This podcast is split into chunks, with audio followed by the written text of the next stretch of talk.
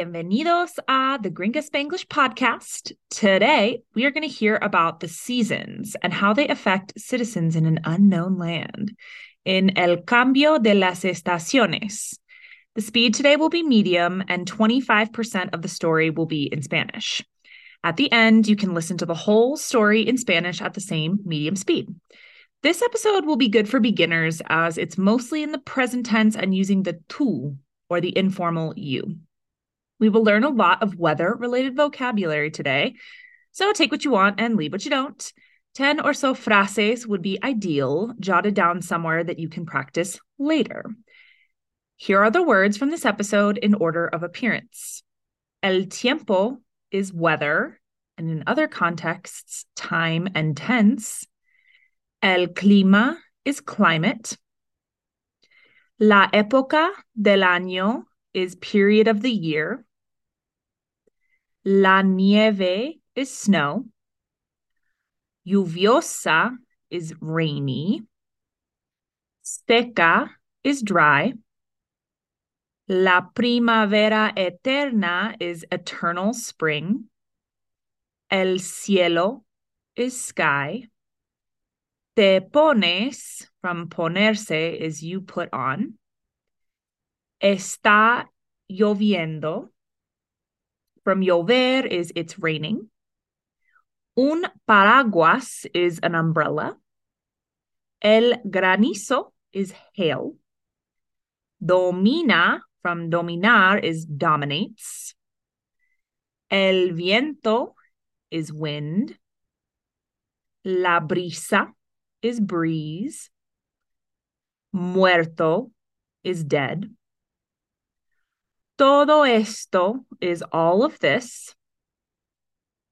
El mismo is he himself.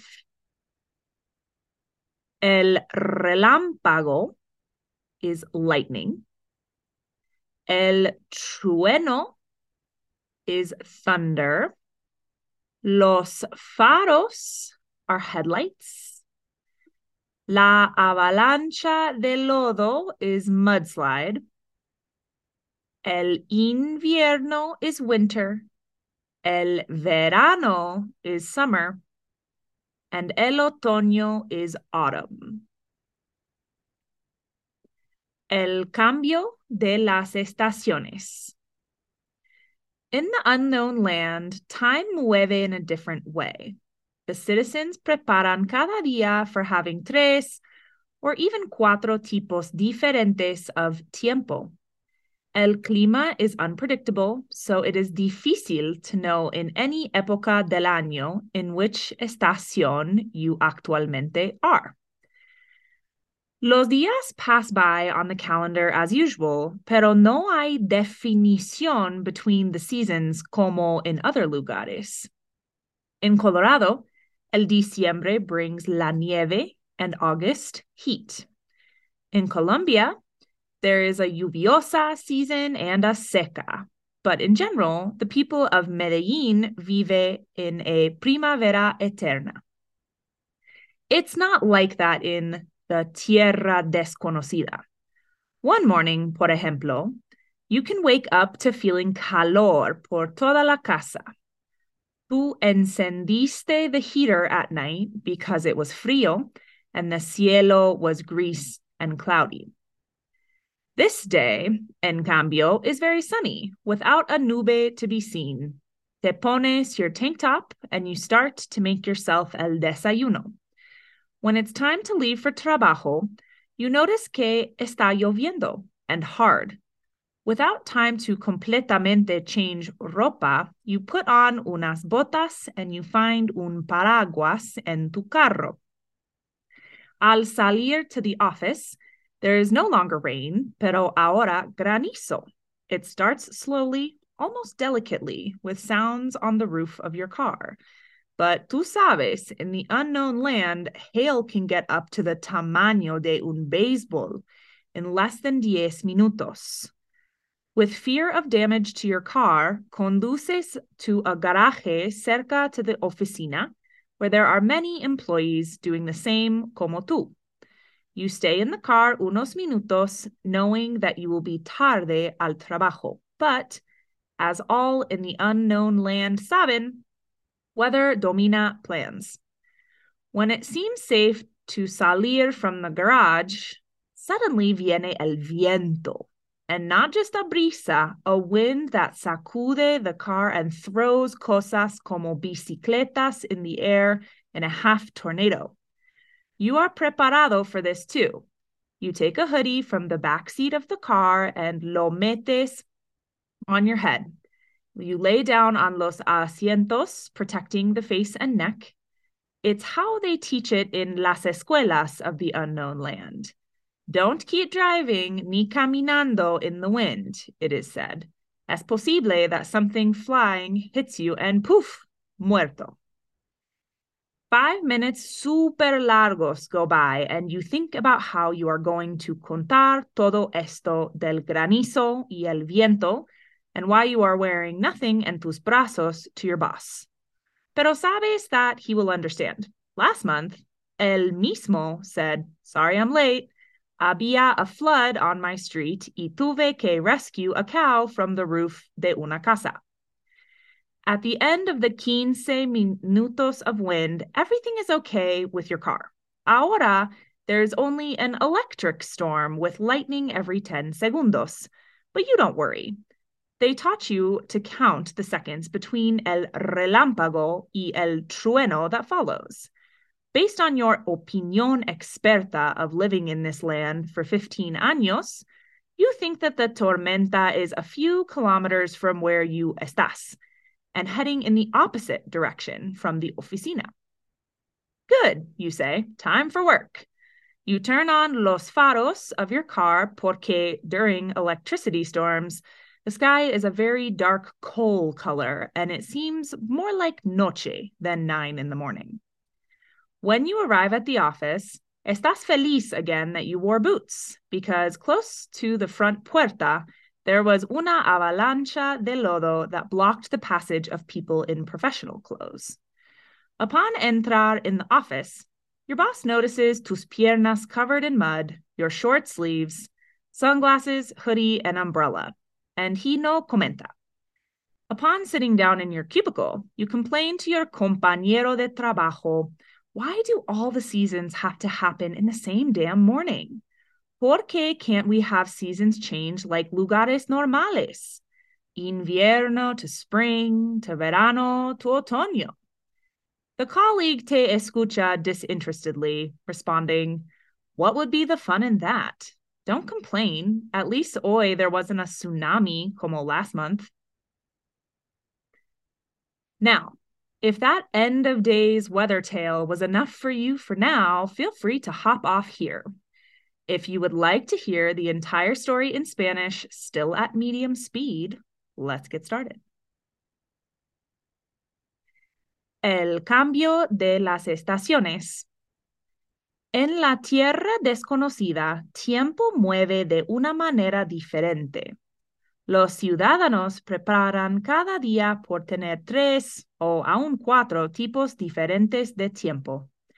El clima es poco predecible, así que es difícil saber en cualquier época del año, en cualquier estación actualmente estás. Los días pasan en el calendario como de costumbre, pero no hay definición entre las estaciones como en otros lugares. En Colorado, el diciembre trae la nieve y el agosto el calor. En Colombia, hay una temporada lluviosa y una seca, pero en general, la gente de Medellín vive en una primavera eterna. No es así en la tierra desconocida. Una mañana, por ejemplo, puedes levantarte a sentirte calor por toda la casa Tú encendiste la calefacción por la noche porque hizo frío y el cielo fue gris y nublado. Este día, en cambio, es muy soleado, sin una nube para ver. Te pones tu camisa sin mangas y empiezas a hacerte el desayuno. A la hora de salir para el trabajo, notas que está lloviendo y fuerte. Sin tiempo para cambiar completamente de ropa, te pones unas botas y encuentras un paraguas en tu carro. Al salir para la oficina, nada más hay lluvia, pero ahora granizo. Empieza lentamente, casi delicadamente, con sonidos en el techo de tu carro, pero tú sabes, en la tierra desconocida, el granizo puede llegar hasta el tamaño de un béisbol en menos de 10 minutos. Con temor de daño a tu carro, conduces a un garaje cerca de la oficina donde hay muchos otros empleados haciendo lo mismo como tú. Te quedas en el carro unos minutos sabiendo que estarás tarde al trabajo, pero como, en, como todos en la tierra desconocida saben, el tiempo domina los planes. Cuando parece seguro salir del garaje, de repente viene el viento. Y no solo una brisa, un viento que sacude el carro y tira cosas como bicicletas al aire en un medio tornado. ¿Estás preparado para esto también? Tomas una sudadera de los asientos delanteros del carro y lo metes sobre tu cabeza y te tumbas en los asientos protegiendo la cara y el cuello. Es como lo enseñan en las escuelas de la tierra desconocida. No sigan conduciendo ni caminando en el viento, se dice. Es posible que te golpee algo volante y ¡puf! muerto. Pasan unos cinco minutos súper largos y piensas en cómo vas a contar todo esto del granizo y el viento y porque llevas nada en tus brazos a tu jefe. Pero sabes que él entenderá. El último mes él mismo dijo, siento mi tardanza. Había una inundación en mi calle y tuve que rescatar a una vaca del techo de una casa. Al fin de los 15 minutos de viento, todo está bien con tu carro. Ahora solo hay una tormenta eléctrica con relámpagos cada 10 segundos, pero tú no te preocupes te enseñaron contar los segundos entre el relámpago y el trueno que sigue.